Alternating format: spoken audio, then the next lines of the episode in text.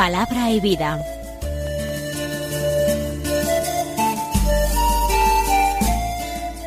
Con el padre Manuel Horta desde Sevilla.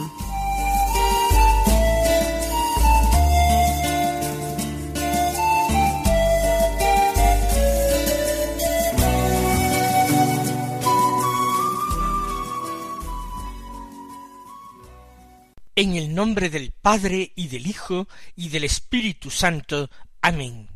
Alabados sean Jesús y María. Muy buenos días, queridos amigos, oyentes de Radio María y seguidores del programa Palabra y Vida. Hoy es el sábado de la primera semana del Adviento, un sábado que es 4 de diciembre. El sábado es el día dedicado a la Santísima Virgen María. Y además hoy es el primer sábado del mes en que nosotros recordamos cómo María le dijo a la hermana Lucía, la vidente de Fátima, cómo quería ser honrada por medio de la comunión reparadora los cinco primeros sábados de cada mes unida a confesión en honor de María, comunión y también meditación de al menos quince minutos sobre los misterios del rosario. Ella ofreció a los niños de Fátima la devoción a su inmaculado corazón como el último remedio que ofrecía Dios a la humanidad. Y ella profetizó al final mi inmaculado corazón triunfará. Nosotros en este primer sábado de mes queremos honrar a nuestra Madre, queremos hacer caso de sus mensajes, queremos reparar las ofensas que se cometen contra ese corazón inmaculado que fue purísima y santísima morada del Dios encarnado. Por otra parte, estamos en plena novena a la Inmaculada Concepción de la Virgen María. No olvidemos de practicar hoy también algún ejercicio piadoso en honor de la Inmaculada. Pero además el 4 de diciembre nos trae la memoria de San Juan Damasceno. Es un santo que nació en Damasco, aproximadamente en el año 675. En el seno de una familia noble, su abuelo había sido funcionario de los emperadores de Bizancio, y su padre y él conocieron la invasión de Damasco, la conquista de Damasco por parte del Islam. Él no llegó a entender nunca que el Islam fuera una religión distinta al cristianismo, sino que lo consideró una herejía. Su padre, con la experiencia que tenía en la administración pública, tuvo que servir al régimen de los califas omeyes también como funcionario y él mismo empezó también a trabajar hasta que lo dejó todo para hacerse monje en el monasterio de San Sabas. Allí pasó una vida dedicada a la oración y al estudio, escribiendo numerosísimas obras, principalmente de filosofía, la consideraba la filosofía como una ayuda para la teología, una ayuda para la fe. De hecho, es considerado el último santo padre de la Iglesia oriental, así como San Isidoro de Sevilla es el último santo padre de la Iglesia occidental. Escribió, además de filosofía, obras polémicas contra los iconoclastas y obras de espiritualidad. Murió aproximadamente en el año 649 con casi setenta y cinco años. Vamos ahora nosotros a acudir a la palabra de Dios que se proclama en la misa del día de hoy. Leemos, en primer lugar, el Evangelio. Hoy tenemos un texto de San Mateo, desde el capítulo nueve versículo treinta y cinco hasta el capítulo diez versículo uno y además los versículos cinco, primera parte, y seis a ocho de este mismo capítulo diez de San Mateo.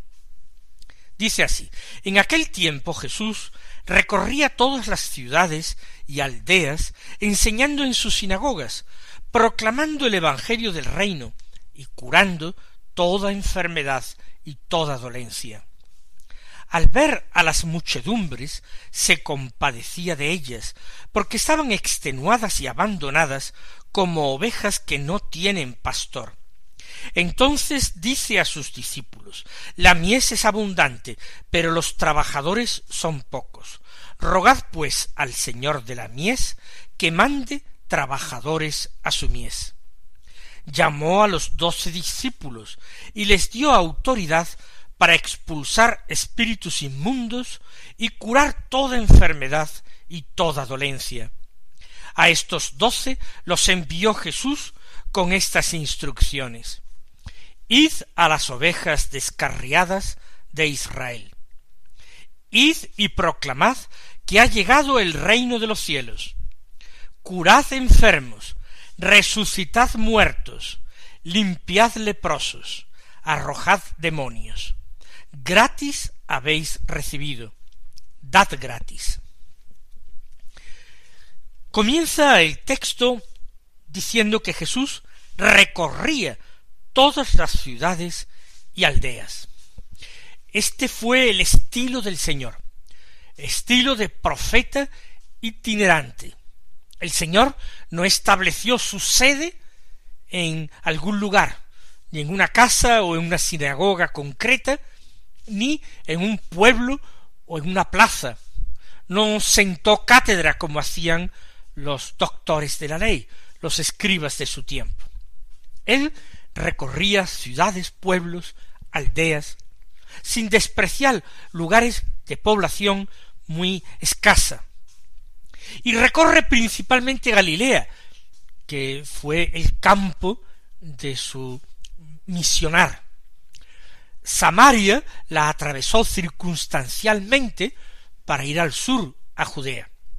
Y a Judea acudió para celebrar en Jerusalén las fiestas de los judíos, las fiestas de Pascua, las fiestas de la dedicación del templo, la fiesta de los tabernáculos o de las chozas, así era también llamada.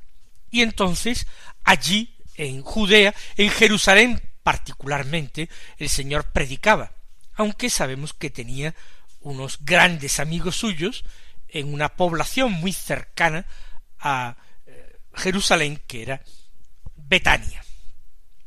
Pues Jesús recorría todas las ciudades y aldeas. El que es discípulo de Jesús tiene que seguirle.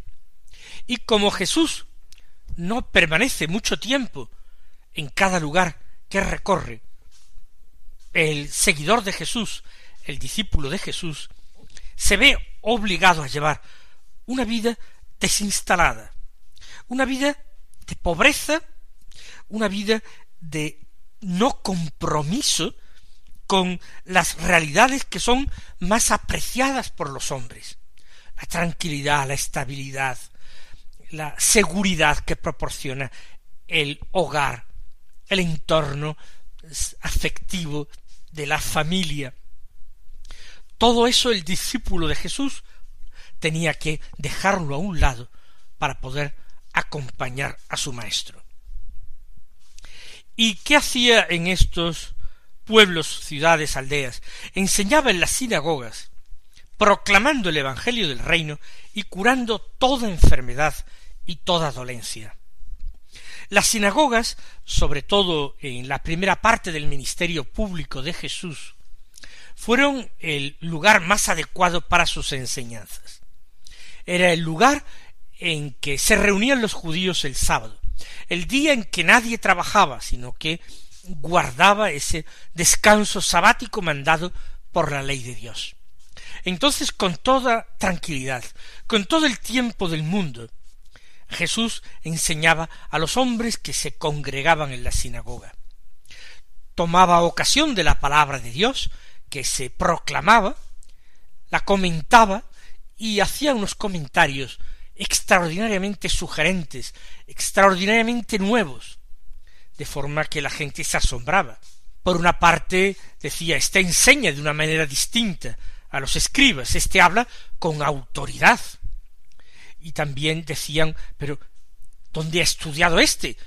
Y, y si no ha estudiado, porque esto es lo que nos parece, ¿de dónde saca toda esa sabiduría? Proclama Jesús en esta enseñanza el Evangelio del Reino. ¿Cuál es el Evangelio del Reino? La buena noticia. La buena noticia del reino es la buena noticia de que Dios es Padre, un Padre que nos ama y que tiene para nosotros designios de salvación. La buena noticia es el perdón de Dios derramado generosamente sobre cualquier hombre que quiera aceptarlo. Es la misericordia de Dios sin límites es el estilo de Dios que, como el propietario de la oveja perdida, sale a buscarla al desierto y no descansa hasta encontrarla. Jesús proclama el Evangelio del reino y curaba toda enfermedad y dolencia. Porque el Evangelio no es principalmente hablar. El Evangelio no son palabras, doctrinas. El Evangelio es vida. El Evangelio es práctica. El Evangelio es adoptar en consecuencia con esta verdad tan sencilla que se cree acerca de Dios, un comportamiento acorde, consecuente, un comportamiento coherente. Jesús realiza signos de vida, cura enfermedades y dolencias, porque el Evangelio que él predica es el Evangelio de la vida, el Evangelio que lleva a los hombres no por un camino simplemente de sometimiento a la autoridad, sino un camino justamente de liberación, un camino de vida y de felicidad, de felicidad ultraterrena, pero también incluso de felicidad en este mundo. No hay nada más hermoso que el Evangelio, y nada puede hacer feliz al corazón del hombre más que amar, amar con una capacidad cada vez mayor y hacerse capaz de recibir el amor como un regalo de nuestro prójimo, del otro. Esta es la actividad que realiza Jesús.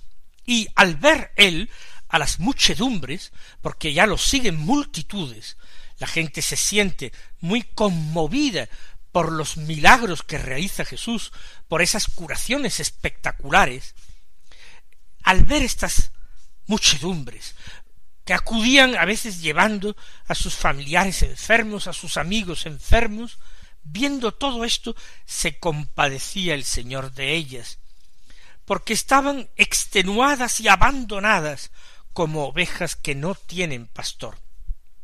Aquí Jesús, buen pastor, no es que salga solamente a buscar y encontrar a la oveja perdida, sino esa oveja abandonada que ha sido dejada sola en el campo por un pastor que se ha olvidado de ella y ha buscado otros intereses. Son como ovejas sin pastor abandonadas y extenuadas, cansadas, porque lo único que se les impone son preceptos, mandamientos, normas minuciosas, pero carentes de espíritu, preceptos humanos, que cuesta trabajo ponerlos en práctica, pero lo que es peor, no agradan particularmente a Dios, que lo que espera de los hombres es misericordia, es compasión. Esta compasión de Jesús por las gentes hace que tome la palabra y diga a sus discípulos la mies es abundante, pero los trabajadores son pocos. Esta realidad que el Señor constató entonces sigue siendo verdad en nuestro tiempo. Ha sido verdad en todos los momentos de la historia de la Iglesia, pero es particularmente dolorosa esta carencia en nuestros tiempos, en nuestro siglo. La mies es abundantísima. Hay miles de millones de personas en este mundo, miles de millones, que no conocen al verdadero Dios, al Dios y Padre de nuestro Señor Jesucristo, que no creen en la redención que el Señor Jesús obró muriendo en la cruz por nuestro amor. Es abundantísima esta mies, pero qué pocos son los trabajadores. Qué importante decir y predicar lo mismo que hacía y predicaba Francisco Javier cuando escribía a San Ignacio desde la India diciendo muchos cristianos se dejan de hacer en estas partes por no haber personas que en tan pías y santas cosas se ocupen. Muchas veces me mueven pensamientos de ir a los estudios de esas partes, es decir, a las universidades y escuelas de Europa, dando voces como hombre que tiene perdido el juicio, y principalmente a la Universidad de París, diciendo en la Sorbona a los que tienen más letras que voluntad para disponerse a fructificar con ellas. ¿Cuántas almas dejan de ir a la gloria y van al infierno por la negligencia de ellos?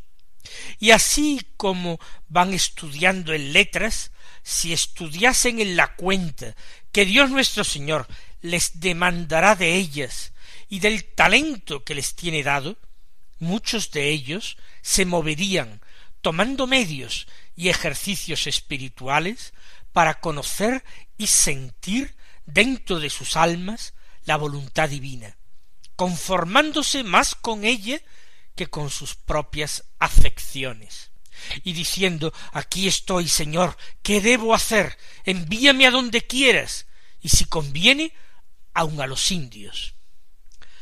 Pues estas palabras de San Francisco Javier tienen una extraordinaria actualidad y a muchos de nuestros jóvenes que estudian en nuestras escuelas, en nuestras universidades, podríamos decirle lo mismo.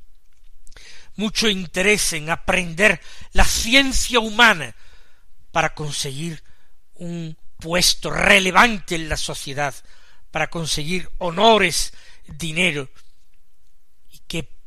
poca atención a la cuenta que Dios nos ha de pedir un día de cómo aprovechamos esos talentos que Él nos dio y esas oportunidades que Él nos dio, cuando tantas almas ahí se pierden por desconocer el Evangelio de Cristo.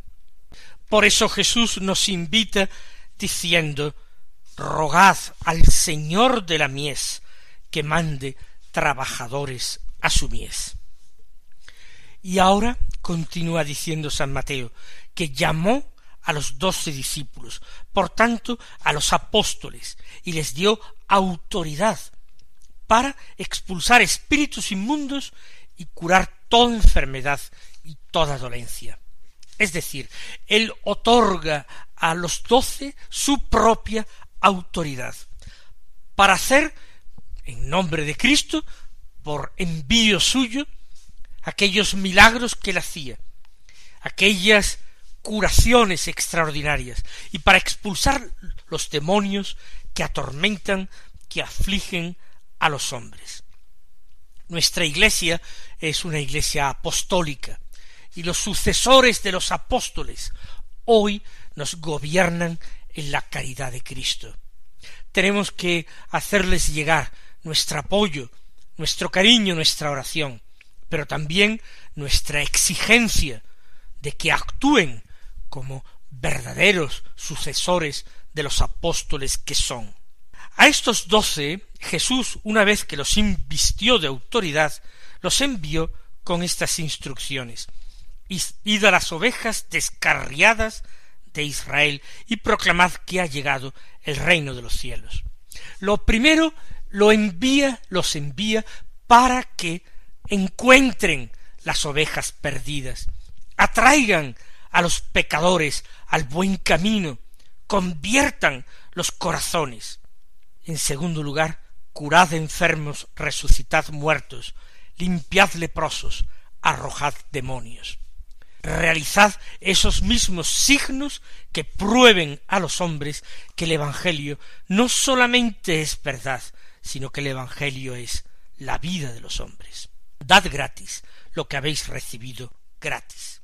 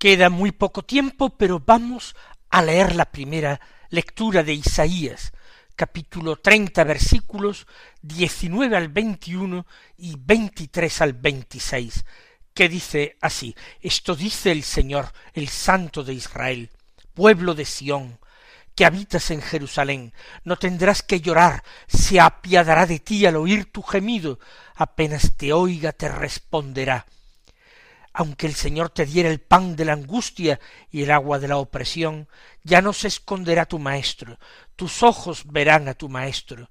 Si te desvías a la derecha o a la izquierda, tus oídos oirán una palabra a tus espaldas que te dice Este es el camino, camina por él, te dará lluvia para la semilla que siembras en el campo, y el grano cosechado en el campo será abundante y suculento. Aquel día tus ganados pastarán en anchas praderas, los bueyes y asnos que trabajan en el campo comerán forraje fermentado, aventado con pala y con rastrillo.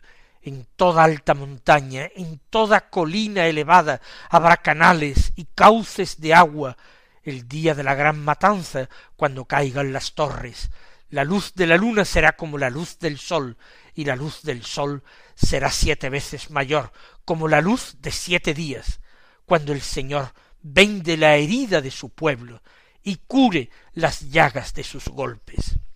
Es hermoso este texto por tantas promesas. Yo me quedo particularmente con esta. No se esconderá tu maestro, tus ojos verán a tu Maestro. Pues bien, mis queridos hermanos, fiados en la palabra del Señor, felicitémonos los unos a los otros. Que Él os colme de sus bendiciones y hasta mañana, si Dios quiere.